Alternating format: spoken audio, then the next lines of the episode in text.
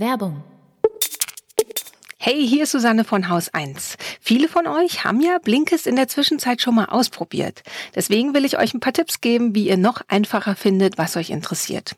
Kennt ihr zum Beispiel schon das Blinkist Magazin? Dort werden euch die beliebtesten Bücher vorgestellt. Ihr findet dort aber auch Artikel zu aktuellen Themen mit Buchempfehlungen. Zum Beispiel zur Frage, wie Weiße bessere antirassistische Verbündete sein können. Das Blinkist Magazin findet ihr unter blinkist.com slash magazine. Außerdem stellt die Blinkist-Redaktion jeden Tag einen Titel bei Instagram vor. Ihr findet die Tipps unter instagram.com slash Blinkist. Wenn ihr Blinkist ausprobieren wollt, bekommt ihr 25% Rabatt auf das Jahresabo unter blinkist.de slash Woche. Und ihr könnt das Angebot vorher sieben Tage lang erstmal kostenlos testen. Geht auf blinkist.de slash Woche. Also blinkist.de slash Woche.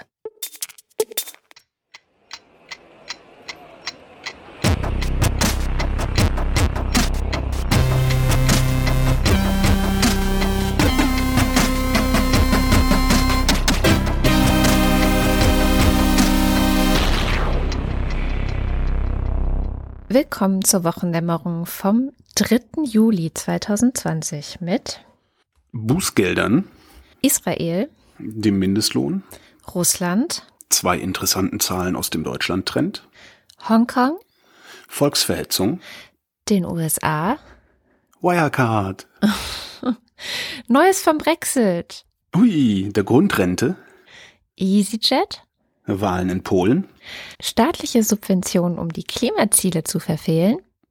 Außerdem habe ich so ein bisschen über Corona nachgedacht. Und ich habe Holger Klein mitgebracht. Und Katrin Rönecke hat sich selbst mitgebracht, weil die ja schon mich mitgebracht hat. Äh, muss ja, eine muss ja kommen. Ich fange mal mit Wirecard an, weil wir das ja gerade erst hatten. Ähm, die Süddeutsche Zeitung meldet die Woche, dass äh, Wirecard schon seit 2014 seine Bilanzen fälschen würde. Äh, zumindest geht die Münchner Staatsanwaltschaft davon aus, dass sie 2014 damit angefangen haben, spätestens ab der 2015er Bilanz mit falschen Zahlen arbeiten also erfundene Einnahmen und erfundene Umsätze und Erlöse äh, da reingeschrieben haben, um äh, ja, ihren Geschäftswert künstlich aufzublähen. Der Spiegel hat eine etwas interessantere oder eine etwas umfangreichere Geschichte diese Woche auch über Wirecard ähm, mit, dem, mit dem Die Bande von Aschheim. da kommt der Laden her, heißt mhm. äh, das Stück.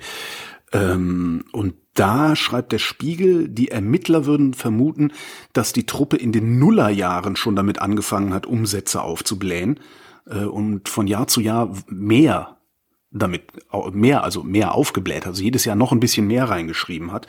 Und der eine äh, ehemalige Wirecard-Chef ist ja jetzt auch abgetaucht, was ich auch ganz interessant finde über den äh, wurde in einem anderen Interview mal gesagt, ich habe jetzt seinen Namen leider nicht, aber der mit M. Einer mit M. Äh, über den wurde von vor, vor, vor ein paar Jahren in einem anderen Interview schon mal gesagt, äh, er würde immer nur bar bezahlen, weil er würde nichts davon halten, seine Daten überall zu hinterlassen. Das heißt, der Typ hat jetzt Millionen und Abermillionen veruntreut, ist abgetaucht und niemand kann, kann ihn finden, weil Krass der halt immer nur Cash bezahlt. Sehr, es, es bleibt spannend um Wirecard und ich glaube, das bleibt auch noch ein paar Jahre. Krass. Ich habe gerade gelesen, dass in den USA der Kurs von Wirecard wieder steigt und habe mich gefragt, aha, warum? Aber gut. N naja, zum einen Zockerei. Hm, also ich hatte zwischenzeitlich auch überlegt, auch komm, die Aktie kostet jetzt ein Euro, da kaufe ich mir mal 100 von. Ja? Ähm, und falls sie dann auf zwei Euro steigt, aus welchen Gründen auch immer, habe ich 100 Prozent verdient. Ne? Oh, das ist der eine Grund. Der andere Grund ist, das Unternehmen macht ja immer noch Geschäfte. Es ist ja nicht so, dass die gar keine Geschäfte haben. Ja nicht alles vorgetäuscht, sondern die haben ja durchaus ein Geschäftsmodell. Und mit dem Geschäftsmodell verdienen sie auch Geld. Damit verdienen sie nur signifikant weniger Geld, als sie behaupten, dass sie verdienen. Und ähm, da kann man natürlich jetzt auch drauf spekulieren, dass dieses Geschäftsmodell auch weiterhin ein gutes ist und dass sie vielleicht dann da tatsächlich wachsen auch. Oh Mann, oh Mann, oh Mann. Also ich würde da mein Geld nicht rein investieren. Aber gut, wer bin ich schon? Ich bin jemand, die letzte Woche gefragt hat, hier, hallo, kann mir jemand jemanden empfehlen, den man fragen könnte, was eigentlich gerade da bei Israel los ist? Also es geht um die Annexion der Westbank oder Teile der Westbank. Ach, du meinst in Israel? Ja. ja. Bei Israel hätte ich dir auch sagen können, ist der Libanon zum Beispiel. Mhm. da ist auch was los. Sehr schön. Entschuldigung. Ich habe das jetzt eher so gemeint, wie man sagt, was ist denn da wieder bei Müllers los, weißt du? Genau, was ist denn da wieder bei Netanyahus los? Ja, genau so. Und ähm, wir haben halt einfach die tollsten Hörer und Hörerinnen dieses Landes, würde ich sagen. Ähm, es hat sich tatsächlich jemand gemeldet. Es haben sich mehrere gemeldet. Vielen, vielen Dank ähm, an alle. Den entscheidenden Tipp hat unser Hörer Jonas mir gegeben. Ähm, der hat mir Katharina Konarek empfohlen. Die arbeitet in Haifa an der Uni, am Haifa Zentrum für Deutschland und Europastudien und sie ist Teil eines Think Tanks, und zwar The Middle East and International Affairs Research Group heißt er. Ähm, kurz Maya ist ein Zusammenschluss von verschiedenen ExpertInnen aus verschiedenen wissenschaftlichen Bereichen, die sich mit dem Nahen Osten beschäftigen und ursprünglich kommt es aus dem Zentrum für angewandte Politikforschung an der LMU in München. Ähm, in diesem Think Tank ist Katharina auch für diesen ganzen Bereich Israel, Palästina, äh, was, was könnte man da vielleicht machen und was ist die Geschichte und was ist der Kontext auch zuständig. Und tatsächlich habe ich sie ja insgesamt 40 Minuten lang ausgequetscht über oh, die Sonderfolge. Genau, es gibt also auf jeden Fall eine Bonusfolge ähm, äh, mit dem gesamten Gespräch, das auch sehr ausführlich ist, weil ich tatsächlich dann auch im Gespräch mit ihr gemerkt habe, also man kann es auch nur verstehen, wenn man nicht nur die aktuelle Nachrichtenlage versucht irgendwie zu verfolgen, sondern man braucht sehr, sehr viel Kontext und sehr, sehr viel Geschichte dazu. So. Und aber die Frage war ja, ähm, warum macht Benjamin Netanyahu oder ne, er hat es ja jetzt nicht gemacht, also es war ja mhm. angekündigt für den 1. Juli, sollten Teile der Westbank annektiert werden oder sollte zumindest das Parlament das beschließen, das israelische Parlament. Das ist erstmal nicht weiter passiert. Tatsächlich direkt am 1. Juli habe ich auch mit Katharina gesprochen und sie gefragt, warum überhaupt diese Idee jemals entstanden ist, das zu tun, weil ja alle internationalen Verbündeten, also auch inklusive Heiko Maas, der letzte Woche da war, um mit den Israelis zu sprechen, hat auch gesagt, macht es nicht. Die EU sagen alle, macht es nicht. Die arabischen Verbündeten Israels sagen, macht es nicht. Eigentlich ist der einzige, der sozusagen international auf der Seite von, oder der einzige wichtige, der auf der Seite von Benjamin Netanyahu ist, ist Donald Trump. Ja, der ja auch diesen Jahrhundert, den sogenannten äh, Jahrhundertplan zur Lösung mhm. des Nahostkonflikts ja aufgeschrieben hat, der, der letztendlich so geschrieben war oder ist, dass dem die Palästinenser gar nicht erst mit einbezogen wurden in die Verhandlungen und die auch gesagt haben, also da, da reden wir gar nicht erst drüber. Genau, und das Warum hat mich dann doch ein bisschen überrascht. Also warum hat äh, Netanyahu diesen Plan verfolgt? Weil es sehr strategisch ist. Man muss vielleicht dazu auch ein bisschen ausholen, ähm, wenn man die Geschichte der Entstehung des Landes Israel anschaut, und äh, dann sieht man, dass es schon vorher viele Annexionen gegeben hat. Zum Beispiel gab es die Annexion der Golanhöhen, was eben auch ein sehr strategischer Punkt ist, weil er in den Bergen liegt, weil dort Wasserquellen entspringen. Und das heißt, Israel hat diese Golanhöhen annektiert. Bis heute gibt es dazu keine klare Linie oder kein klares Agreement. Nach äh, internationalem Recht ist es eine ähm, völkerrechtswidrige Annexion. Mhm. Und die Leute, die dort leben im Moment in den Golanhöhen, haben äh, es abgelehnt, israelische Pässe zu haben. Ähm, es gibt dort eigentlich eher eine Selbstverwaltung, aber trotzdem ähm, hat äh, Israel das quasi unter militärischer Kontrolle. Warum? Weil, wie gesagt, das ist das, der höchste Punkt in der Region. Das heißt, dort gibt es sehr viel Abhörstationen nach Syrien, in den Libanon und man kontrolliert dort die Wasserquellen. Deshalb nimmt man an, dass das, was jetzt annektiert werden soll, vor allen Dingen das Gebiet in der Westbank im Jordantal ist. Im Moment ist es quasi, ähm, gehört es zu dem sogenannten Area C äh, in der Westbank. Das heißt, es ist alles militärisches Gebiet. Das heißt, es ist sowieso schon in einer Art und Weise unter israelischer Kontrolle. Aber in diesem Gebiet wird sehr viel Landwirtschaft betrieben und, wie der Name schon sagt, Jordantal, durch dieses Gebiet fließt eben der Jordan. Das heißt, auch das ist sehr strategisch, weil wer dieses Gebiet kontrolliert oder annektiert, kontrolliert eben den kompletten Wasserzufluss für ähm, eigentlich das gesamte Land und also die Wasserquellen und auch sehr fruchtbares Land. Deshalb nimmt man an, dass wenn das äh, annektiert wird und deshalb ist es eben eine sehr strategische Annexion. In, dem, in diesem Jordantal leben kaum Menschen. Äh, die Palästinenser, die in der Westbank leben, leben entweder in den Städten, die zur Area A gehören, also quasi von den Palästinensern verwaltet werden, oder in den Dörfern rundherum, in der Area B. Das ist eine, im Moment wird es halb von den Palästinensern, halb von den Israelis verwaltet. Und das heißt, ähm, also wenn man diese 30 Prozent Land in Area C, in dem Jordantal annektiert, annektiert man vor allen Dingen Landmasse ohne Menschen und das scheint ähm, strategisch eben sehr interessant zu sein. Genau, was ich nämlich auch nicht wusste vor dem Gespräch mit Katharina, ist, dass Wasser in Israel ein knappes Gut ist. Also dass ja. sie Probleme haben mit Wassermangel tatsächlich. Und dass allein deswegen diese Annexion schon total naheliegend für sie ist, weil sie dann eines ihrer größten Probleme neben Überbevölkerung und dass sie ähm, ja nicht wissen, wo die Leute noch wohnen sollen und ähm, und natürlich der Krieg. Ähm, also das ist äh, ganz klar ein, ein, ja, es geht um Rohstoffe letztendlich, hm. die da. Um den Rohstoff des 21. Jahrhunderts, mhm. wenn man so will, ne? Wasser.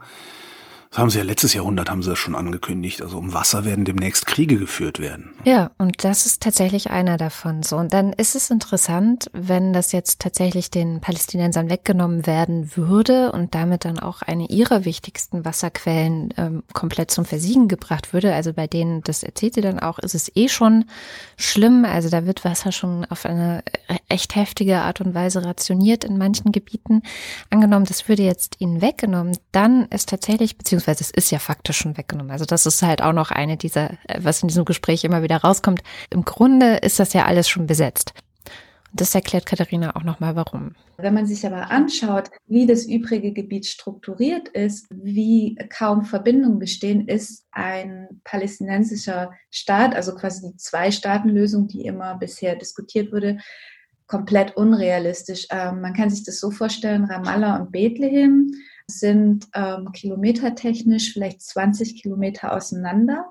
Wenn die Annexion kommt, ähm, oder im, also die Jure, de facto ist sie quasi schon da, braucht man für eine Strecke von 20 Kilometer zwischen quasi Ramallah und Bethlehem mindestens zwei bis drei Stunden mit Checkpoints. Das heißt, es wäre nie ein wirklich funktionierender Staat, sondern einfach nur ganz kleine Inseln, die irgendwie auf abstruse Weise miteinander verbunden sind. Man darf lässt dann sogar auch den Gazastreifen außen vor. Das Problem besteht ja auch noch.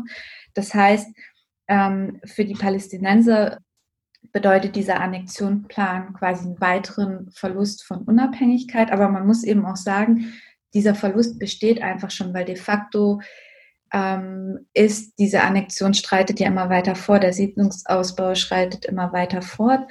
Ähm, was, ähm, wenn man jetzt sich aktuelle Meinungsumfragen gerade unter jungen Palästinensern in der Westbank und in Gaza anschaut, worauf die plädieren, ist eine Einstaatenlösung, zu sagen, okay, wir machen einen Staat, aber wir wollen gleichberechtigte Bürger sein Bürger gleicher Klasse. Und davor schreckt eine Regierung Netanyahu eben stark zurück, weil mit dieser Einstaatenlösung natürlich der jüdische Charakter des Staates Israel verloren gehen würde, weil dann würde man quasi zu den neun Millionen nochmal vier Millionen dazu nehmen, die vorwiegend Palästinenser sind. Und es gibt ja auch noch in Israel 20 Prozent Palästinenser, die dort auch vor der Staatsgründung gelebt haben.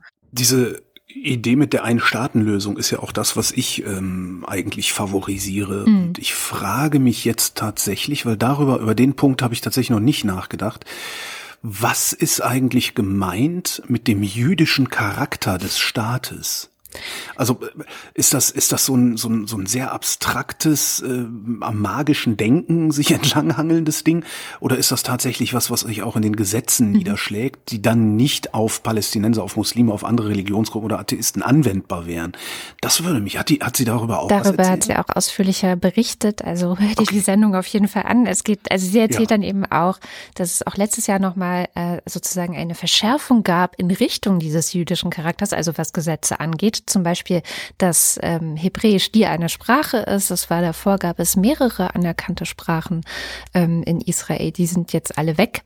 Ähm, und auch. Okay, aber, aber das, das könnte man ja, also ich denke mal, also ist vielleicht ein bisschen vermessen, aber ich könnte mir vorstellen, dass sich da äh, jeder Palästinenser und jede Palästinenserin darauf einlassen könnte, wenn man sagt, wir machen jetzt eine Einstaatenlösung mit einer extrem robusten Verfassung, die es unmöglich macht, dass eine Bevölkerungsgruppe die andere in irgendeiner Form diskriminiert, weil ich glaube, eine der Ängste bei den Israelis ist ja auch, die Palästinenser übernehmen dann die Macht im Staat und unterdrücken dann die Juden. Mhm. Das könnte man, glaube ich, über eine robuste Verfassung regeln. Und wenn man da reinschreibt, so Freunde, die Amtssprache ist Hebräisch und das ist alles, was ihr für Frieden lernen müsst. Ich könnte mir vorstellen, dass das ein Deal ist, den die Palästinenser mitmachen. Ja. Das ist natürlich auch wieder, ne, so im psychologischen Sinne eine Zumutung und, ah. und alles ist schlimm und so. Aber verdammte Axt, ey. Soll das denn noch 50 Jahre weitergehen? Ja, das ist halt ein bisschen das Problem. Es sieht halt so aus, dass sie sagt, dass auch beide Seiten eigentlich kriegsmüde sind.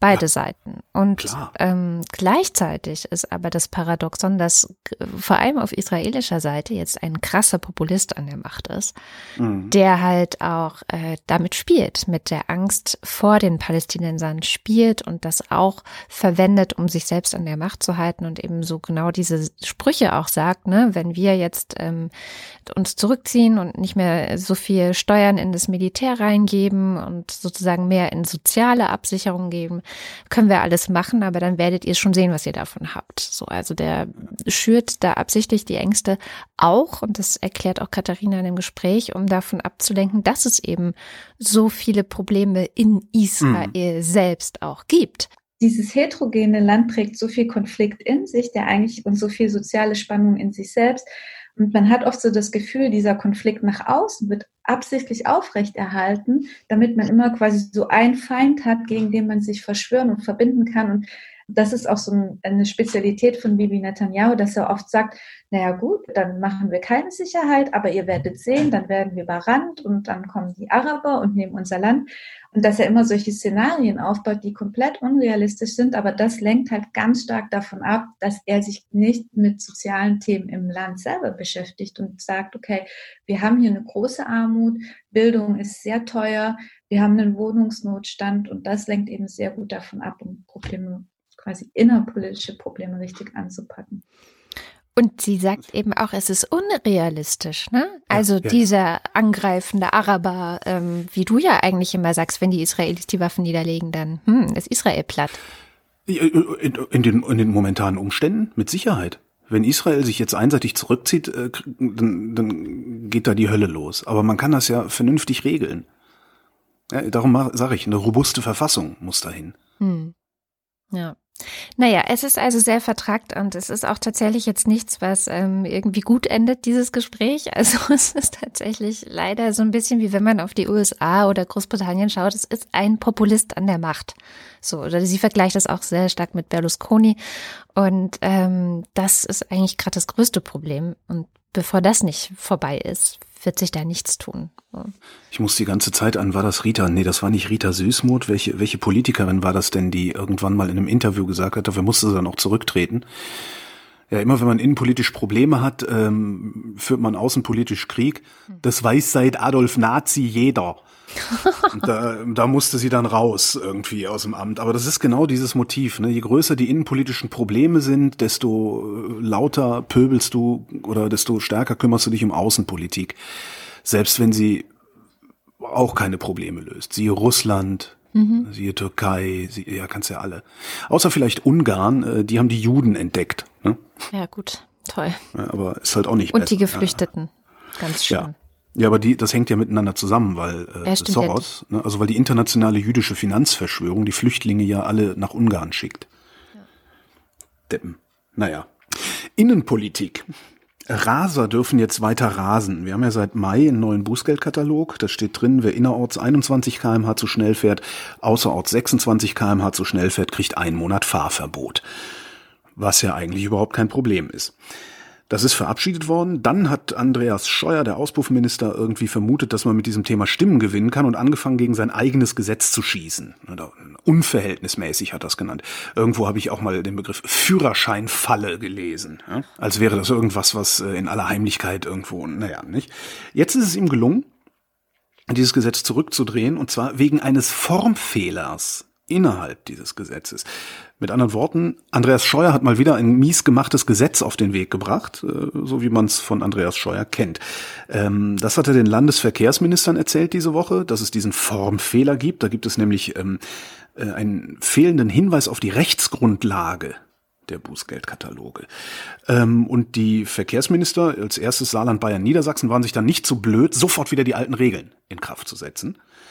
Ähm, was sie nicht gemusst hätten. Die hätten das ausbügeln können, die hätten nämlich die fehlende Rechtsgrundlage einfach in ihre Bußgeldkataloge schreiben können und sagen können, so hier ist äh, ne, auf Grundlage des. So, dann wäre das Ding in Kraft. Und was, was mich daran wirklich ärgert, ist diese Unverschämtheit, die da dahinter steht. Auch die Unverschämtheit der Autofahrer und diverser Autofahrer-Lobbys. Ähm, es ist so, wenn du geblitzt wirst, ja, mhm. bekommst du eine Toleranz abgezogen, weil Tacho geht nicht immer genau. Ja? Unter 100 kmh bekommst du drei Kilometer abgezogen, über 100 kmh 10 Prozent. Aber wir bleiben mal innerorts. So, wenn du 3 äh, kmh draufrechnest auf diese 21 kmh, heißt das, du musst in einer Tempo-30-Zone 54 kmh schnell fahren, um ein Fahrverbot zu kriegen. Du musst in der Tempo-50-Zone 74 kmh fahren, um ein Fahrverbot zu kriegen. So, und jetzt ist das Lieblingsscheinargument der Gegner dieses äh, Gesetzes, man sollte die Leute nicht so hart bestrafen, die versehentlich mal zu schnell fahren. Aber niemand absolut niemand fährt versehentlich so schnell zu schnell. Niemand. Ja? Selbst jemand, der nicht mitgekriegt hat, dass da 30 ist, fährt höchstens 50 in das meiner Welt. Sollte ja? er. ja. ja. Nein, das so. Ne? Der fährt höchstens 50. Das heißt, der, der, der, hat, der ist noch 4 kmh vom Fahrverbot entfernt. Damit ist dieses versehentlich Argument komplett ausgehebelt. Ja, ich habe ja nicht gesehen, dass hier 30. Ja, warum fahren Sie denn dann schneller als 54? Ja, wahrscheinlich. Sie sollen doch, wo 50 ist, auch nur 50 fahren. Ja, wahrscheinlich ist ja? es genau dieses, was ich auch mal gelernt habe. Gelernt, muss man dazu sagen, von verschiedenen Männern in meiner ähm, äh, Sozialisation. Äh, man kann ja schon 10 Prozent mehr fahren. Oder so 10 kmh mehr ist nicht so teuer. So. Habe ich, hab ich das nicht schon mal erzählt gehabt? Das Dümmste, was ich diesbezüglich je gehört habe, war, äh, ja, der Gesetzgeber hätte 50 überall hingeschrieben, damit die Leute nicht schneller als 60 fahren würden. Mhm. Mhm. Hm? So in, in halt? ungefähr die Richtung ging das auch. Ja. ja. Und da weißt du dann, woher es kommt, dieses Geschrei, das sei eine Führerscheinfalle, weil nämlich die meisten Leute darauf gedrillt sind, bei in der 50er-Zone 60 zu fahren und in der 30er 40. Ne? Können sie ja. Ist ja nicht so teuer. 40 dürfen sie ja. Nee, die dürfen ja, aber ja wenn sie dann das Schild übersehen, dann ist scheiße. Ja gut, aber da, da sollen sie dann gefälligst ein bisschen vorsichtiger fahren. Es gibt zwei Gründe, so viel zu schnell zu fahren. Ja? Der eine Grund ist Fahrlässigkeit und Fahrlässigkeit, das, will, das, das ist nicht, ist nicht. Das ist Straßenverkehr. Du fährst anderthalb Tonnen Gewicht durch die Gegend, womit man Menschen über den Haufen fahren kann. Ja? Fahrlässigkeit hat da nichts zu suchen. Und der andere Grund, warum man so viel zu schnell fährt, ist Vorsatz. Mhm. Ja, und für Vorsatz hast du erst recht den Lappen abgenommen zu kriegen, weil dann fehlt dir nämlich die sittliche Eignung. Geistige Reife. Wie nennt man das denn? Sittliche Reife? Die, Reife. Im, ich kenne das nur noch vom Bootsführerschein, da hieß es die Eignung. Wenn dir die Eignung fehlt, wird dir der Führerschein aberkannt. Die Eignung wird festgestellt, zum Beispiel, wenn du mehrfach stockbesoffen mit dem Boot auf dem See erwischt wirst. Ja, aber was ich so krass finde an dieser ganzen Sache ist halt echt, wie ein Minister erst ein Gesetz macht, um es dann selber wieder, also um dann selber zu sagen, das ist eigentlich ein Scheißgesetz. Was muss man denn für ein Scheißminister sein? Ich also, habe, ich, ich habe zunehmend den Eindruck, und ich glaube, das ist ein CSU-Problem. Natürlich hat die CDU auch ihre Probleme. Die haben so jemanden wie Julia Klöckner, die natürlich auch ein Totalausfall ist. Ja. Hm. Aber ich habe, so wenn ich auch die Jahre so Revue passieren lasse oder die Jahre und Jahrzehnte Revue passieren lasse, verfestigt sich bei mir der Eindruck, dass CSU-PolitikerInnen mit Bundespolitik überfordert sind. Mhm. Das, ich habe ich werde den Eindruck nicht los, dass es einfach zu viel für die ist. Die sind auf Landesebene, das kriegen die hin, ne? aber sobald die aus der Provinz rauskommen, ist das alles eine Nummer zu groß für die. Ja. So kommt mir das vor, ehrlich. Hm. Und dann halt Julia Klöckner, klar. Also ich meine, die kann nix. Ich habe äh, ja heute irgendwie nur Auslandsthemen, ist mir gerade aufgefallen. Ja, ich habe, äh, warte mal, äh, ein bisschen Ausland habe ich auch, aber im Wesentlichen habe ich Inlandsthemen, ja. Naja, jedenfalls gucken wir jetzt mal nach Russland. Ein Russland-Update ist mal wieder fällig. Wir hatten ja vor ein paar Wochen darüber gesprochen oder Monaten eigentlich schon, dass es Pläne gibt, dass der Präsident weiterhin Präsident bleiben kann, Wladimir Putin forever sozusagen. Und jetzt ist es inzwischen hm, sicher. Nicht forever. Nein, bis er stirbt. Mal sehen. Mal sehen, ja. was er noch für Wege findet. Meinst du nicht? Nee, bis ich in Rente gehe. Ja. Bis 2036 könnte er theoretisch Präsident bleiben. Der wird Präsident bleiben, bis er stirbt. Also das ist jetzt mal okay. meine ernste ah, okay, Prognose, weil hm. ja, weil der das das das die Hintergründe sind ja, ähm, dass er in diesem Amt bleiben muss, um auch den Schutz des Amtes zu haben, weil er sich wahrscheinlich in seiner Zeit als ähm, Präsident und zwischendrin Premierminister so viele Feinde gemacht hat, dass es gar nicht mehr anders geht. Irgendwie so. Du meinst, damit er nicht versehentlich vom Balkon fällt? Mhm. Wie es mhm. manchmal so passieren kann, einfach, ne? Also kann ja mal passieren. Und äh, deswegen glaube ich wirklich, dass er alles tun wird, um eben einfach forever, also so lange wie er lebt. Egal. Jetzt jedenfalls kann er noch ein bisschen weitermachen. Das ist jetzt bestätigt. Es gab eine Verfassungsänderung, der die Russen auch zustimmen mussten. Es gab also richtig Wahlen. Ähm, wie immer kommen meine Informationen und ich empfehle das auch allen, die das jetzt hier hören, von decoder.org, wo einfach ähm, ja russische Medien, unabhängige russische Medien übersetzt werden, also ins Deutsche und aber gleichzeitig auch Kontext und Hintergründe für bestimmte äh, Wörter oder Begriffe, die man jetzt vielleicht als deutscher Leser, als deutsche Leserin nicht kennt, nochmal hergestellt werden. Und ähm, die haben einen Kommentar übersetzt aus der Projektredaktion. Also Projekt ist eben ein Medium in Russland und der das ganze Drama nochmal so ein bisschen kommentiert wird. Es hat auch schon ein bisschen was Komisches, muss man sagen. Also ähm, klar, es wird eben über diese, wurde eben über diese Verfassung abgestimmt, aber in Corona-Zeiten. Also das ist schon mal das eine. Und weil es in Corona-Zeiten ist, gibt es keine Möglichkeiten, dagegen zu protestieren. Ist ja klar. Ne? Also das ist schon mal weg. Natürlich. Es geht ja nicht, weil es wäre ja gefährlich und so. Aber und, wir haben ja noch die Medien. Ja, genau, die Mädchen in Russland. Das ist nämlich so ganz, ganz, ähm, ja, äh, demokratisch geregelt dort alles. Nein, das ist natürlich nicht, weil gerade das Fernsehen, also hier wird ja immer gesagt, Staats, nee, wie wird's genannt? Staatsfunk. Genau. Ja, und Staatsfernsehen. Diese ganze, diese ganze Gleichsetzung mit Russland, auch jetzt nach diesem, nach diesem Referendum, äh, hat rechts außen ja auch wieder damit angefangen, Putin mit Merkel gleichzusetzen. Das ist halt blanker Unsinn. Also, ja. ja. also. Die Leute sollten da mal hingehen und mit echten Russen mal darüber reden, wie das da ist, so und was da passiert. Und dann. Wieso RT Deutsch gucken reicht doch, das sind doch echte ja, Russen. Stimmt. So, für alle, die, die äh, den Humor nicht mitbekommen haben, RT Deutsch guckt man nicht. Also, ähm, das ist ein russischer Propagandakanal, also russisches Auslandspropagandafernsehen. Genau. Ähm, jedenfalls gab es dann wegen, auch wegen Corona, so mehr oder weniger improvisierte Abstimmungs, ja, sagen wir mal, Orte. also, sie nennen es Wahllokale, aber man kann es eigentlich nicht Wahllokale nennen, sondern das waren dann irgendwelche Kofferräume Hocker, Bänke, äh, Pappkartonurnen. Ähm, also es gibt ein Bild von einer Verpackung von einem Fernseher, die, die dann als Wahlurne gedient hat. Also es gibt diverse Bilder auch in den sozialen Medien dazu und es wird relativ schnell klar, wenn man das sieht, so geheime Wahlen äh, funktionieren so nicht. Das geht nicht. Also das kann man nicht machen. Sitzen, also wirklich, es ist, man muss es sich einfach anschauen. Es ist der, bei Decoder auch ein paar Bilder verlinkt. Ja, und auch die die, die Abstimmung selber muss ja auch völlig absurd gewesen sein. Die haben, die haben über was? Knapp 70 Einzelpunkte abgestimmt, konnten mhm. aber nur das Gesamtpaket ja oder, ja nein. oder nein. Genau. Das ist unglaublich. Ja oder nein für alles Mögliche. Also da werden auch wirklich so ein paar soziale Sachen mit drin und ein paar echt natürlich sinnvolle Sachen, die da mit reingepackt wurden, mit der Frage, so und wollt ihr, dass ähm, die Amtszeit verlängert wird. Genau. Die Amis machen das ja auch so, ne? Das hatte doch auch einen Namen, dass die irgendwelche Anhänge zu irgendwelchen Gesetzen machen, die überhaupt nichts mit dem eigentlichen Gesetz zu tun haben, äh, so dass das dann aber mit angenommen wird, wenn über das eigentliche Gesetz abgeschaut wird. Wie hieß denn das? Äh, Hörerschaft, du weißt das. Äh, schreib mir in die Kommentare. Ich genau. habe es natürlich vergessen. Und es gab natürlich auch Wahlbeobachtungen und ähm, die Organisation Golos, die dort die Wahl beobachtet hat, zählte fast 700 mutmaßliche Verstöße.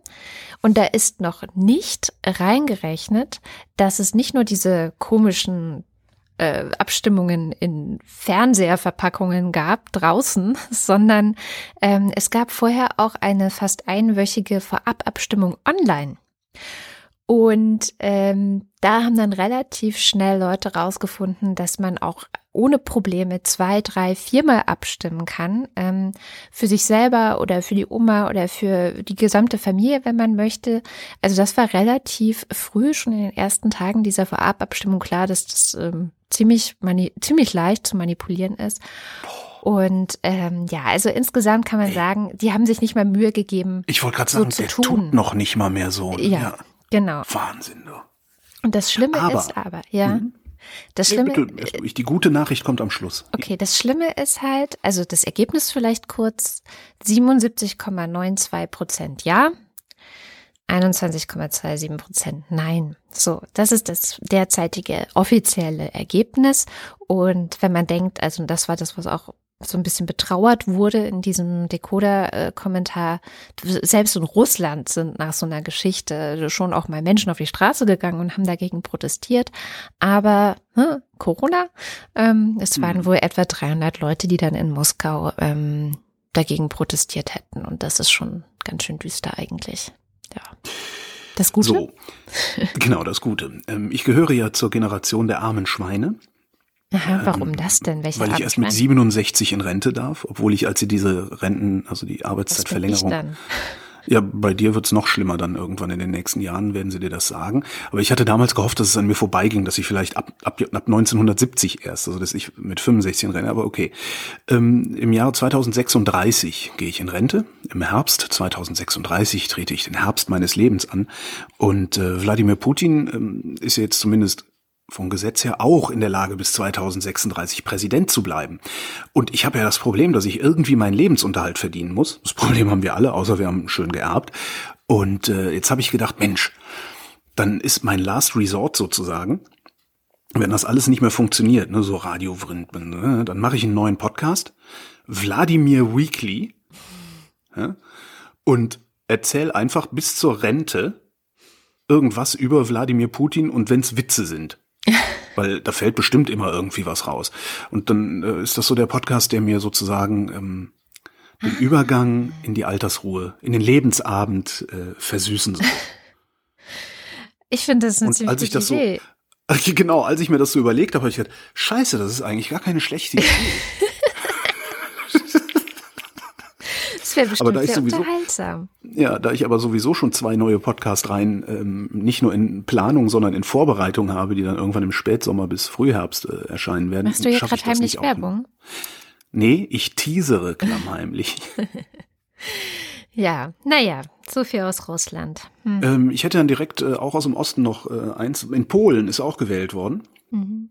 In Polen regiert ja diese rechtsreligiöse. Religiert ist, ein religiert ist schön, stimmt. Ja. In Polen religiert ja diese rechtsreligiöse PIS-Partei. Ich weiß, Peace-Partei, aber ich nenne sie so. Ne. Ich weiß. So, und da waren jetzt Präsidentschaftswahlen. Peace hat Andrzej Duda ins Rennen geschickt, der ist schon Präsident. Äh, insgesamt sind was, 16, 15, 16, 17 Leute angetreten. Ähm, Herausforderer oder wichtigster Herausforderer von Duda ist der Warschauer Bürgermeister von der sogenannten liberalen Bürgerplattform, der heißt Rafal Trzaskowski. Und äh, wurde dann so schön abgestimmt. Wer Präsident werden will, braucht 50 Prozent, mindestens 50 Prozent der Stimmen. Und die hat Duda nicht gekriegt. Duda hat nur 44 Prozent der Stimmen gekriegt. Jetzt ist am 12. Juli, das ist nächste Woche Sonntag, Stichwahl zwischen Duda, also dem Rechtsaußen, und Jaskowski. Der hatte immerhin 30 Prozent, mhm. obwohl er nicht wirklich beliebt ist bei den Polen.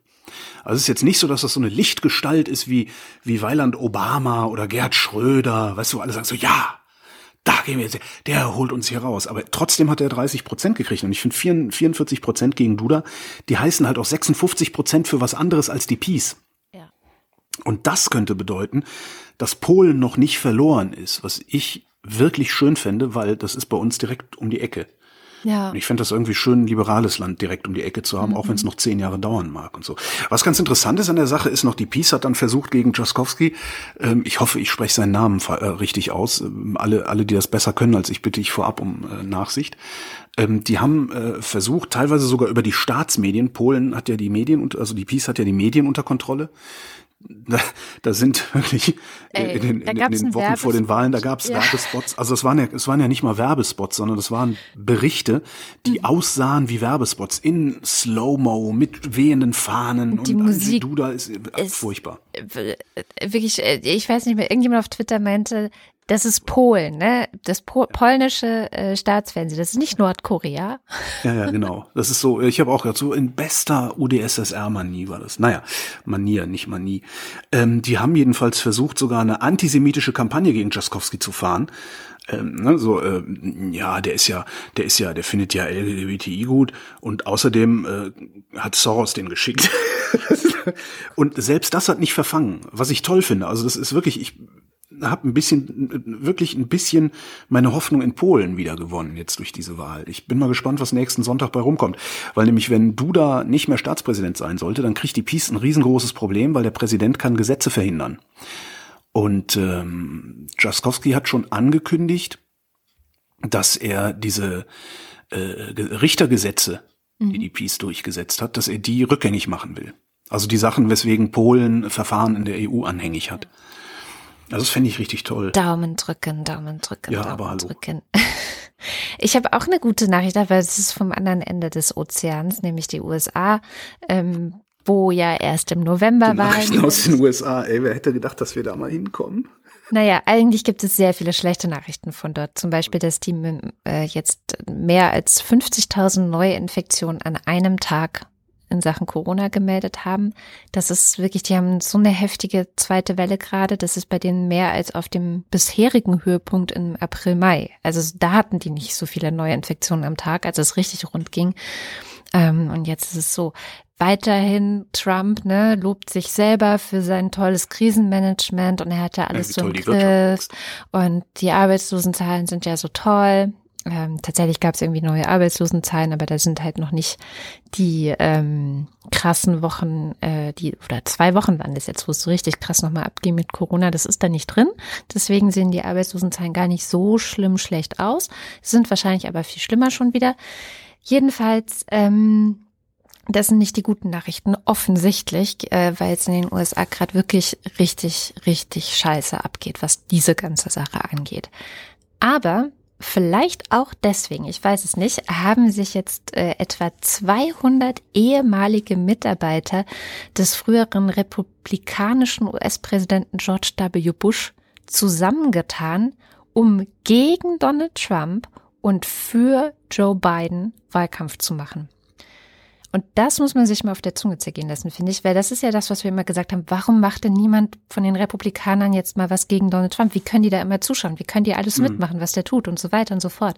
Und das ist richtig cool, weil die wollen vor allem ähm, Videokampagnen und verschiedene Aktionen zur Wahlbeteiligung in diesen krass umkämpften Bundesstaaten machen. Ne? Also die, wo man dann am Ende zittert, äh, was machen die jetzt?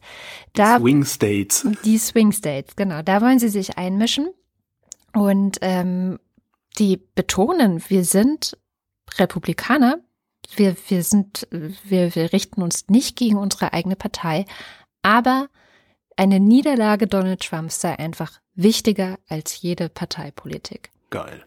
Ja. Hast du übrigens, ähm, das, das flog, glaube ich, sogar heute erst an mir vorbei, ein Video, wo ein, FBI-Typ erzählt, weil äh, Presidential Briefings ist das mhm. Thema. Mhm. Ähm, Donald Trump behauptet ja, er hätte nicht gewusst, dass die Russen die Afghanen dafür bezahlt haben, amerikanische Soldaten umzubringen. Dabei stand das ja schon mehrfach und vor Monaten schon in seinen Presidential Briefings. Anscheinend liest er die Presidential Briefings ja. nicht. Und dieser FBI-Typ hat in dem Video erzählt, naja, wenn man, äh, wenn man wollte, dass beim Präsidenten in diesen Presidential Briefings irgendeine Information ankommt, dann musste man sie als Video aufbereiten. Und was bei jetzt Fox mal wieder wahrscheinlich. Nee, nee, also dann tatsächlich so als ja. Präsentation, ne, mhm. mit, mit schönen Animationen und sowas. Wo ich dann auch dachte, ja, vielleicht kann der tatsächlich nicht lesen. Da gab es doch mal diesen Verdacht. Ach so. Das ist ja das fand ich irgendwie nicht nur spannend. nicht nur dumm, sondern vielleicht einfach nicht lesen können. Mhm. So und außerdem, wo du Trump sagst, äh, ich glaube, ich habe äh, eine Idee, wie Trump die Wahl gewinnen wird. Zumindest wie er versuchen wird, die Wahl zu gewinnen. Mhm. Ähm, und zwar kann ich mir vorstellen, dass Trump folgenden Twist spielen wird. Also was im Moment ja das Problem ist, ist äh, ne, Corona. Also die, mhm. die, das Infektionsgeschehen in den USA ist total absolut katastrophal und Donald Trump scheitert auf ganzer Linie äh, darin, da irgendwie so ein bisschen Katastrophenmanagement zu machen. So, Trump könnte sich hinstellen die Hälfte davon hat er schon gemacht, nämlich äh, sich hinzustellen und zu sagen, die Wirtschaft wächst wie super, äh, die Aktienmärkte sind total klasse. Was er machen kann, ist sich hinstellen und sagen, naja, Corona, ähm, das ist ja neu. Ja, da hatten wir ja keine Erfahrung mit. Ja, woher wollt ihr wissen, dass die anderen das besser gemacht hätten? Mhm. Ja, die hätten es vielleicht genauso schlecht gemacht wie ich. Aber ich habe eure Altersvorsorge besser gemacht. Wetten, das macht er irgendwann? Ja, kann schon sein, aber ich glaube nicht, dass sie ihn das hier. Na, das glaube ich nicht. Doch, die werden ihn wieder. Doch. Nee, nee, die Wette gewinne ich diesmal. Diesmal gewinne ich. Na dann du. Der Mindestlohn wird erhöht. Ja, Wir kommen langsam an so einen Punkt, wo man vom Mindestlohn dauerhaft leben können könnte. Zumindest bis man in die Rente geht, dann wird's und wieder wenn man nicht scheiße. in einer der teuren Großstädte wohnt. okay, ja, davon mal abgesehen. Aber äh, es wird langsam besser. Ähm, äh, das Argument ist ja äh, dann auch immer, warum der Mindestlohn so niedrig ist. Das sei ja nicht für, eben, für immer. Also ne, das ist ja äh, nur um Leute aus der Arbeitslosigkeit raus und die würden dann ja später, äh, würden sie ja mehr Geld verdienen, was ich für absolut unsinnig halte. Ja. Ja, weil Es- alle Branchen, in denen Mindestlohn gezahlt werden, zeichnen sich gerade nicht dadurch aus, dass du entweder da rauskommst in eine andere, aufsteigst. besser bezahlende Branche, genau, oder dass du irgendwelche Aufstiegschancen da hättest. Jedenfalls äh, nicht für hinreichend Menschen, um da rauszukommen. Der Mindestlohn soll in vier Stufen steigen. Äh, 1. Januar, 1. Juli, dann wieder 1. Januar 22 und 1. Juli 22. Am Ende der vierten Stufe, also 1.7.2022, sind es dann 10,45 Euro pro Stunde. Das wären 1800 brutto oder 1300 netto im Monat, wenn man das sehr grob mit Steuerklasse 1 durchrechnet. Ähm, das ist immer noch nicht das, wovon ich denken würde, dass es sinnvoll ist, weil das reicht, ja, ne, 1300 netto in einer Stadt wie Berlin, München, Köln, Frankfurt. Da bleibt ja ab, ab, Miete abgezogen, also Wohnung abgezogen, bleiben dir dann wahrscheinlich noch 300, 400 Euro zum Leben. Und da kannst du dich dann auch wieder fragen, warum du überhaupt arbeiten gehst und nicht Hartz IV und ein bisschen, bisschen was äh, schwarz machst hier was, ne, so dies, das, Business, man kennt das. Äh, Was ganz interessant ist, ähm, da bin ich dann drüber gestolpert, im europäischen Vergleich über die Kaufkraft des Mindestlohns liegen wir sehr, sehr gut da. Auf dem dritten Platz, nee, auf dem vierten, besser als wir sind dann nur dran die Niederlande, Frankreich und Luxemburg. In allen anderen europäischen Ländern bekommst du für deinen Mindestlohn weniger Waren. Ah, das ist natürlich ein sinnvoller Vergleich, ja.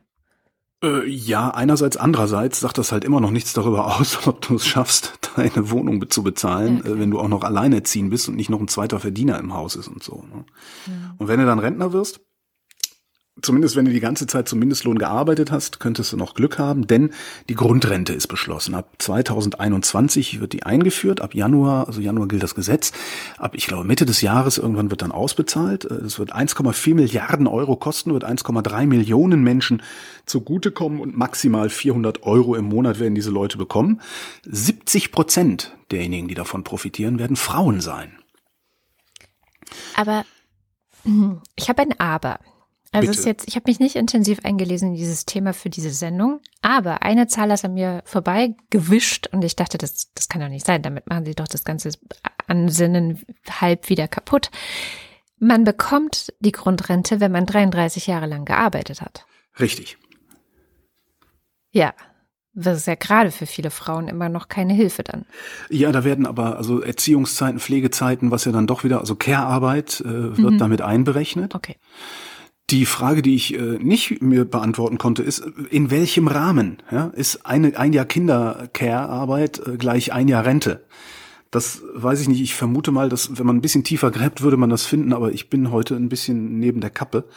Darum habe ich nicht tief gegraben. Ähm, so, was es gibt, ist, ähm, also du musst, du musst 30, zwischen 30 und 80 Prozent des Durchschnittsverdienstes gehabt haben, ja, über 35 Beitragsjahre. Mhm. So. Ähm, das sind zwischen 970 und 2600 Euro brutto musst du verdient haben. Wir erinnern uns, der Mindestlohn äh, wäre dann 1800 brutto. Das heißt, wenn du die ganze Zeit zum Mindestlohn arbeitest und hinterher eine entsprechend niedrige Rente kriegst, wärst du mit an Sicherheit grenzender Wahrscheinlichkeit für die Grundrente zuschlagsberechtigt. Mhm.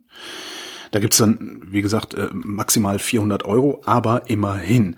Wer Minijobs gemacht hat, wird äh, vermutlich keine Grundrente bekommen, weil du nicht auf genügend Beitragsjahre beziehungsweise nicht auf genügend Beitragshöhe kommst. Genau. Es wird eine Einkommensprüfung geben. Ähm, da gibt's dann Freibeträge, Alleinstehende 1250 Euro im Monat. Die darfst du haben, kriegst du trotzdem was drauf. Ähm, und es wird eine Deckelung geben. Ja, mehr als 1600 inklusive dieser Grundrente soll niemand haben. Von den Grundrechten. Grundrentenansprüchen. Äh, Paare 2300 Euro. Und was sie damit nicht machen, das ist auch äh, Land auf, Land ab. Geil, wir müssten mal eine Sendung machen, in der wir nur mit so Lokaljournalismus floskeln. Land auf, Land ab äh, steht die Grundrente in der Kritik, weil sie nicht Altersarmut verhindert. Ja, genau. Aber darum ging es der Grundrente auch nicht, Sondern, der SPD, die damit ja gekommen sind, sondern denen ging es tatsächlich im Wesentlichen darum, dass wer lange gearbeitet hat, auch mehr bekommt als jemand, der nicht lange gearbeitet hat. Ja, es ist, ist immer noch dieser, dieses Arbeitsparadigma, in dem wir uns da bewegen. Ich finde das nach wie vor einen etwas seltsamen Ansatz. Ich würde es komplett anders machen, ähm, nämlich, habe ich glaube ich auch schon öfter erzählt. Ähm, ich würde in die Verfassung schreiben, das hat jemand, der also ich weiß gar nicht mehr, was er von Beruf war, oder Sozialwissenschaftler oder Politikwissenschaftler. Meinhard Miegel ist sein Name, das ist einer der neoliberalen Stars gewesen in den 1990er Jahren. Mhm. Der hat aber mal eine, wie ich finde, sehr gute Idee formuliert und diese Idee lautet, ich glaube damals waren es, ähm, wir schreiben in die Verfassung und zwar nicht veränderbar in die Verfassung, dass die Rente steuerfinanziert ist und 51,1 Prozent des Bruttoinlandsproduktes pro Kopf beträgt. Und dann würden die Renten nämlich gemeinsam mit den Einkommen steigen und fallen. Mhm.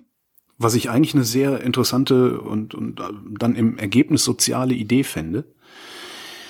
Aber ne, da müsste man den heute, heute Wohlhabenden was wegnehmen. Ja. Und äh, ja, das dass, ist, äh, dass, dass diejenigen, die viel haben, äh, denjenigen was abgeben, die wenig, wenig haben oder nichts haben, das kannst du in so einer Ressentimentgesellschaft wie der deutschen vermutlich bis zum Sankt Nimmerleinstag vergessen. Das fürchte ich inzwischen leider auch. Naja, was ich halt tatsächlich so schlimm finde, ist, dass ich verstehe die Idee zu sagen, wenigstens, also wenn man so viel gearbeitet hat, soll man auch eine, Mindest, äh, eine Mindestrente haben. Nur im Grunde sagt die SPD damit ja auch, oder die Regierung, vielleicht, ich schieb's jetzt der SPD zu, das ist natürlich auch ein bisschen unfair. Letztendlich wissen wir ja auch, wie die CDU gegen diese Grundrente mobil gemacht hat oder die Union, also CDU und CSU. Und finde schon, dass sie damit sagen, Minijobs sind keine Arbeit.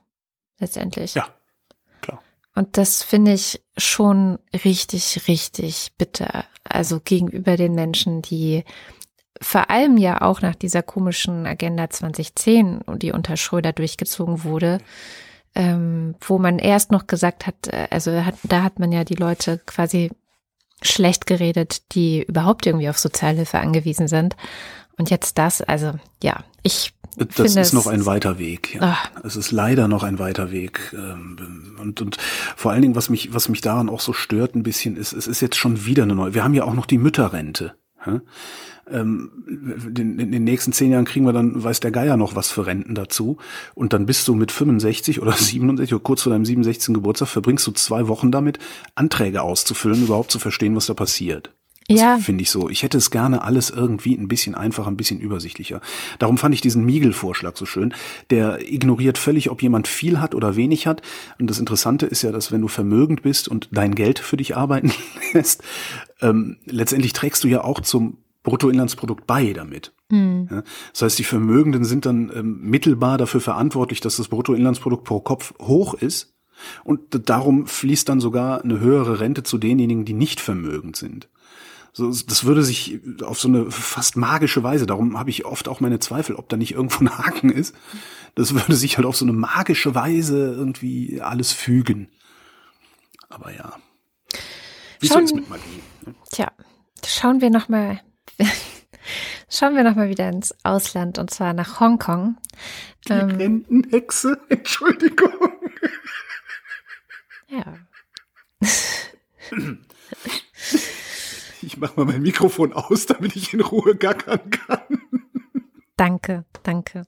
Ich würde jetzt gerne ein ernstes Thema besprechen, und zwar das Thema Hongkong, das schon seit ein paar Wochen immer wieder in den Nachrichten ist und wo berichtet wird, es gibt ähm, oder gab das Vorhaben, ein sogenanntes Sicherheitsgesetz für Hongkong sollte aus Peking ähm, verabschiedet werden. Das ist jetzt da. Das äh, Gesetz kommt, wie gesagt, aus Peking, ist entsprechend auch gestaltet so, dass im Grunde viele davon sprechen, dass dieses Prinzip ein Land, zwei Systeme jetzt zum Ende gekommen ist oder zumindest ist das der Anfang vom Ende dieses Prinzips und was dieses Gesetz jetzt genau vorsieht und wie es sich auf Hongkong und auch die ganze Demokratiebewegung dort auswirken könnte, das erklärt uns diese Woche die Scham.